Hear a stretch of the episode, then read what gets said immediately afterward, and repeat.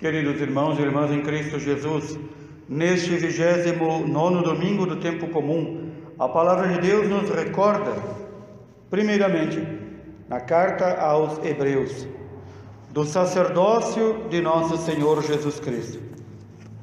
Nosso Senhor Jesus Cristo, por parte de sua mãe, Nossa Senhora, não pertencia à casta, às famílias sacerdotais de Israel no entanto, ele é o sacerdote eminente. O que significa isso? O verdadeiro sumo sacerdote. O verdadeiro sumo sacerdote, por quê?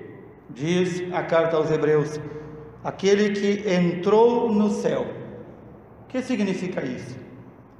Entre os judeus, o sumo sacerdote era aquele homem escolhido para uma vez ao ano entrar na área restrita do templo, na qual ninguém podia entrar a não ser ele, o lugar chamado o Santo dos Santos.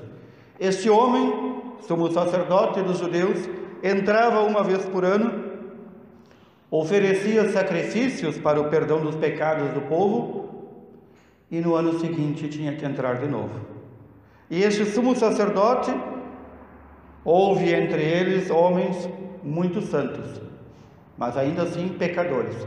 E houve entre eles homens extremamente pecadores, como aqueles que deram ordem e pagamento para assassinar Jesus. E não só Jesus, alguns dos profetas. Portanto, o sumo sacerdote meramente humano, com aquele sacrifício anual, era incapaz de resgatar o povo de Deus. Aqui são duas coisas diferentes. Uma coisa é obter anualmente o perdão, no outro ano, de novo, ter que pedir o perdão.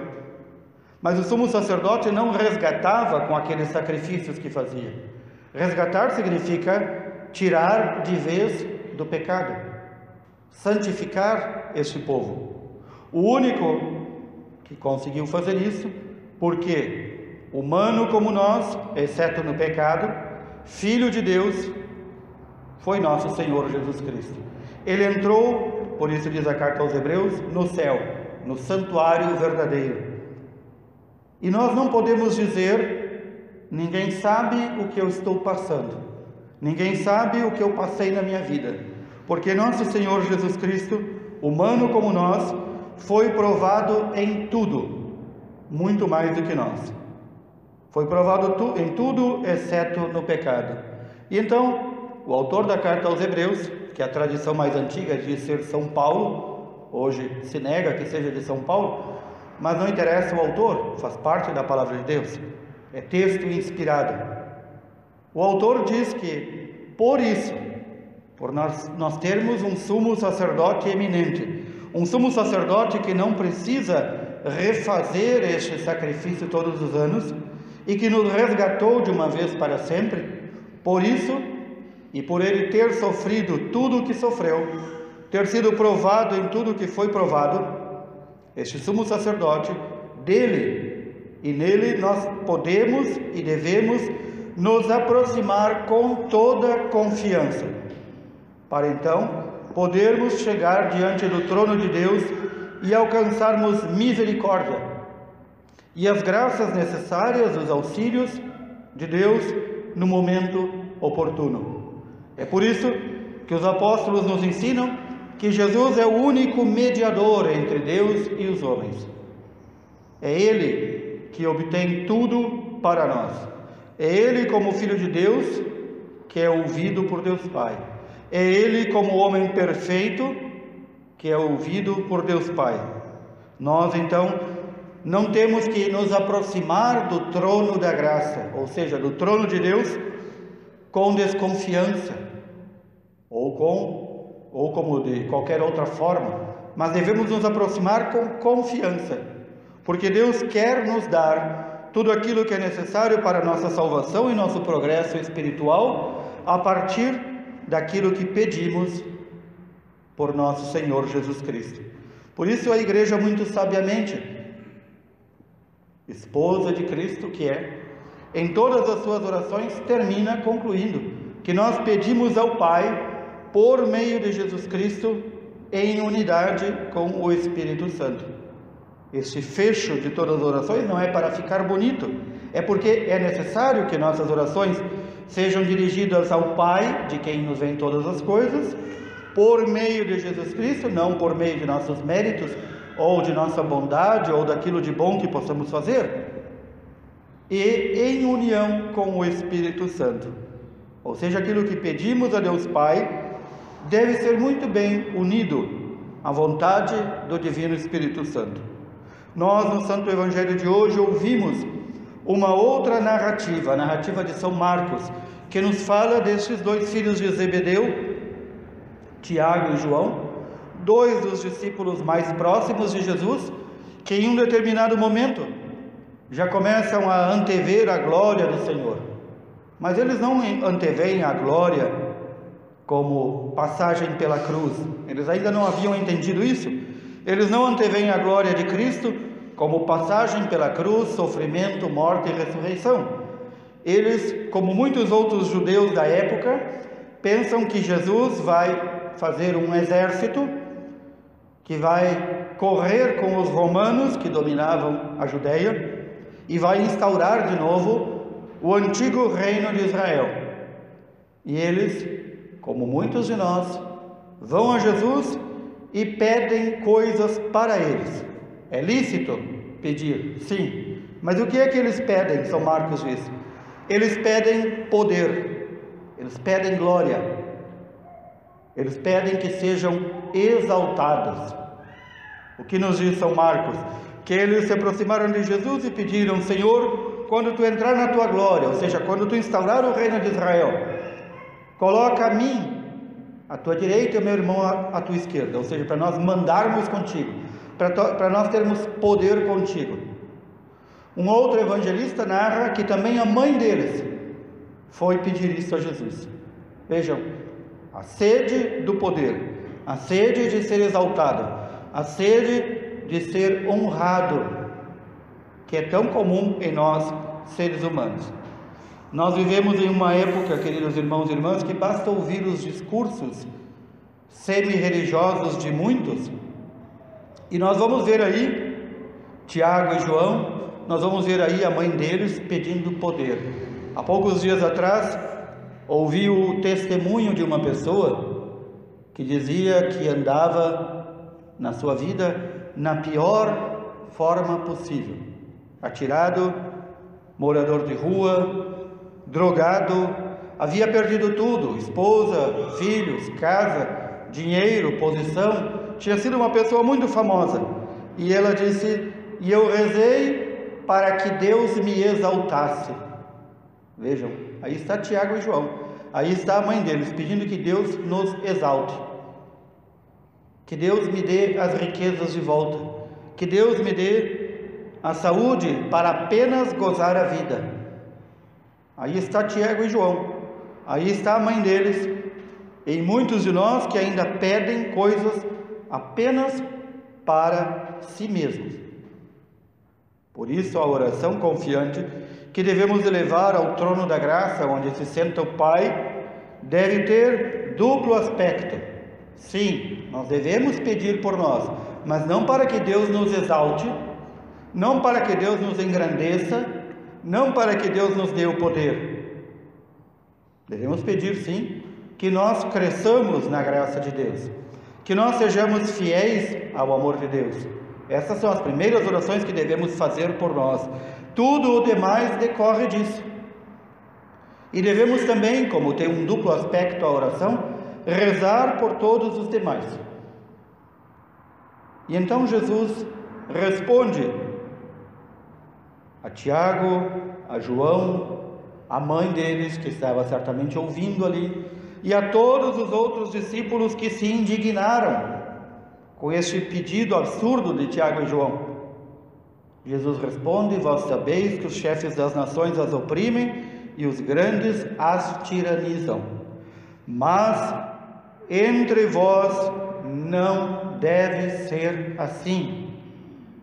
Porque o que quiser ser maior no reino de Deus deve ser aquele que serve a todos. O Santo Padre, o Papa, a quem chamamos com o título belo Santo Padre, o título mais belo dele é Servo dos Servos de Deus. Quem são os servos de Deus? Todos nós. O Santo Padre deve ser aquele que serve a todos nós. E nós também devemos ser, ser servos dos servos de Deus. E mais ainda, devemos ser servos de todos, mesmo não dos servos de Deus. Nossa tarefa é servir. Nós fomos chamados ao mundo para servir. De quem aprendemos isso? Do próprio Filho de Deus, como ele mesmo se proclama, Filho do Homem. O Filho do Homem não veio para ser servido, mas para servir e dar a sua vida como resgate para muitos. A vida de Jesus então teve este propósito. A sua encarnação, a sua vinda na carne, teve este propósito central: servir e dar a sua vida em resgate por nós. Eu digo que os discípulos começaram talvez a entender isto, começaram talvez a entender isso, não entenderam plenamente, não neste dia em que o Senhor diz isso, mas lá na Quinta-feira Santa. Recordemos a Quinta-feira Santa. O Senhor tira o manto, faz dele, faz com uma toalha um avental, pega a jarra e a bacia e lava os pés de seus discípulos. Ele, Deus e Senhor, lava os pés daqueles que lhe são inferiores. E o que ele diz? Isto que eu vos fiz, vós deveis fazer aos outros. Este símbolo, que para a cultura antiga era muito forte. Na cultura antiga, quando as pessoas tinham muitos escravos e servos, o servo mais desqualificado, aquele que pouco valia, tinha uma única função: limpar as sujeiras dos banheiros e lavar os pés daqueles que chegavam na casa. E Jesus então se coloca como este servo mais humilde, mais desqualificado. E ele nos chama a fazermos isso. Primeiramente na igreja.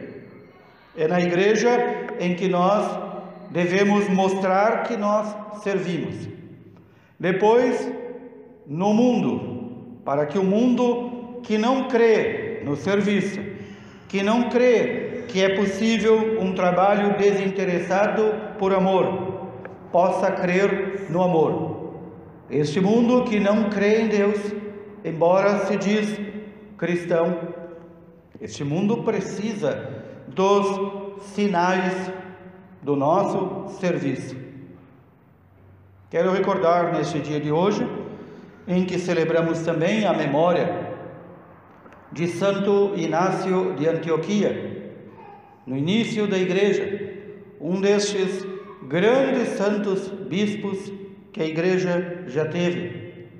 Santo Inácio não se dobrou ao poder de Roma, continuou, mesmo sendo proibido, a servir aos mais pobres continuou a celebrar a Santa Eucaristia, a Santa Missa. Não renegou a sua fé. Santo Inácio, já um homem velho, teve suas mãos amarradas e foi arrastado de Antioquia até Roma, para com isso passar vergonha pelo caminho.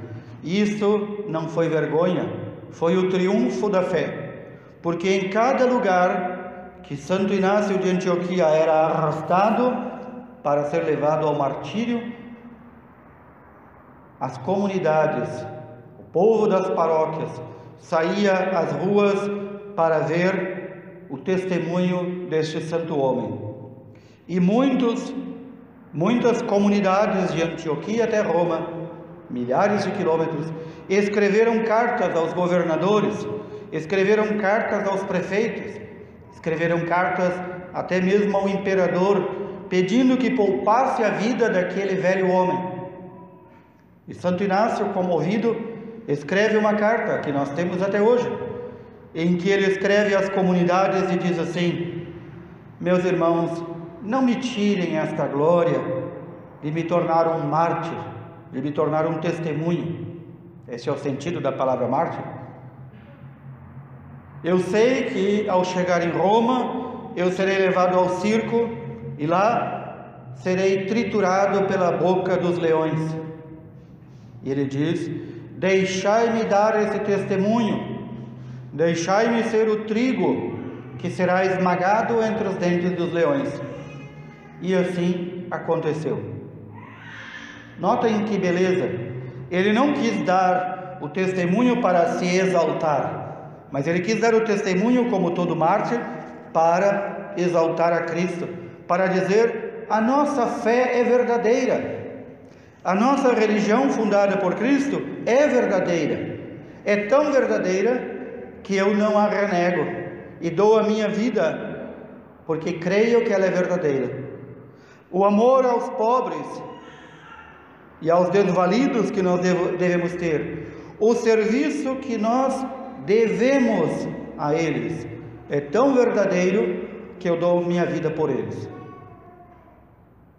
Notem que a palavra de Deus, na primeira leitura, na profecia do profeta Isaías, capítulo 53, ele está falando do servo sofredor, ele está falando séculos e séculos antes da vinda de Cristo, daquele que deve ser conhecido como servo sofredor, daquele que vai cumprir perfeitamente a vontade de Deus e por essa vida de sofrimento alcançará para nós luz e ciência perfeita.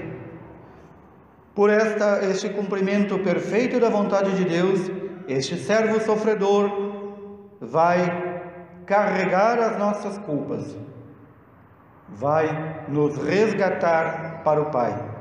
Portanto, como nos recomenda o Salmo, como nos recomenda a carta aos Hebreus, aproximemo-nos com toda confiança do trono de Deus Pai.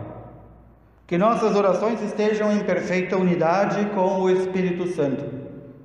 Peçamos ao Espírito Santo que nos inspire o que devemos pedir, como devemos servir, como devemos amar a Deus sobre todas as coisas e ao próximo como a nós mesmos. E não esqueçamos o que nos diz o Senhor: entre nós não deve haver senhores, nem ditadores, nem tiranos, nem opressores. Entre nós deve haver servidores. Para concluir, poucos dias atrás o Santo Padre abriu com uma Santa Missa o Sínodo de 2023. Hoje, em nossa diocese, em Bagé e em muitas dioceses do mundo, na Santa Missa das 10 horas, na Catedral, aqui em nossa Diocese, também está sendo aberto o Sínodo. De tempos em tempos, o Santo Padre o Papa convoca todos os bispos do mundo para que, em oração e em estudo, possam decidir sobre temas importantes para a nossa fé. O Sínodo e os sínodos que já foram convocados não são para mudar a nossa fé, a nossa fé não pode ser mudada, a igreja não tem poder para mudar. Mas trata-se de mais que de questões práticas, de como viver e adaptar a nossa pregação e a nossa fé ao mundo em que vivemos, fazer com que ela seja mais difundida e conhecida. E então o Santo Padre o Papa Francisco este ano teve a inspiração que esse sínodo dos bispos não deveria ser só dos bispos, vai se chamar igual Sínodo dos Bispos, porque são os bispos com o Santo Padre que decidem as coisas. Mas ele quis este ano já abrir para que haja uma consulta de todo o povo de Deus. E então em nossa diocese, como também em todas as dioceses do mundo, o povo de Deus, vós, todos serão chamados a rezar e estudar alguns temas e dizer o que pensam sobre isso. Essas respostas serão coletadas até o ano de 2023 para serem levadas ao Papa e aos bispos, para então haver o grande sínodo. Talvez muitos não conheçam o que significa essa palavra sínodo. Tecnicamente, quase todas as palavras da igreja, o vocabulário da igreja é grego, porque grega é a língua que os apóstolos, os discípulos, os evangelistas escreveram, as cartas, documentos e os evangelhos, santos evangelhos. Sínodo são duas palavras. A última palavra, rodos, que quer dizer caminho. Daí vem a nossa palavra rodovia. E sin, em grego, significa juntos. Portanto, sínodo é um caminho que se faz juntos. Nós devemos agradecer a Deus a inspiração que deu por meio do Espírito Santo ao Santo Padre de fazer o primeiro sínodo da história da Igreja nestes dois mil anos em que todo o povo de Deus será ouvido. Se o povo de Deus não quiser falar ou não participar, depois não reclame. Mas todo o povo de Deus será ouvido, será chamado para falar. Pensem que tarefa gigante, que tarefa imensa nós temos pela frente. Mas devemos acolher como uma inspiração do Divino Espírito Santo. Também em nossas paróquias, também em nossas comunidades, devemos estar abertos a estas consultas. Devemos sim dar o nosso parecer, a nossa opinião, porque a igreja é feita aqui na terra de todos nós. Não é o padre, não é o bispo e não é o papa que são donos da igreja, nem o povo é dono da igreja. O único dono e senhor da igreja é nosso Senhor Jesus Cristo. Nós da igreja somos chamados a ser servidores. A grande competição que deveria haver entre nós é quem serve mais. Essa deveria ser a verdadeira competição.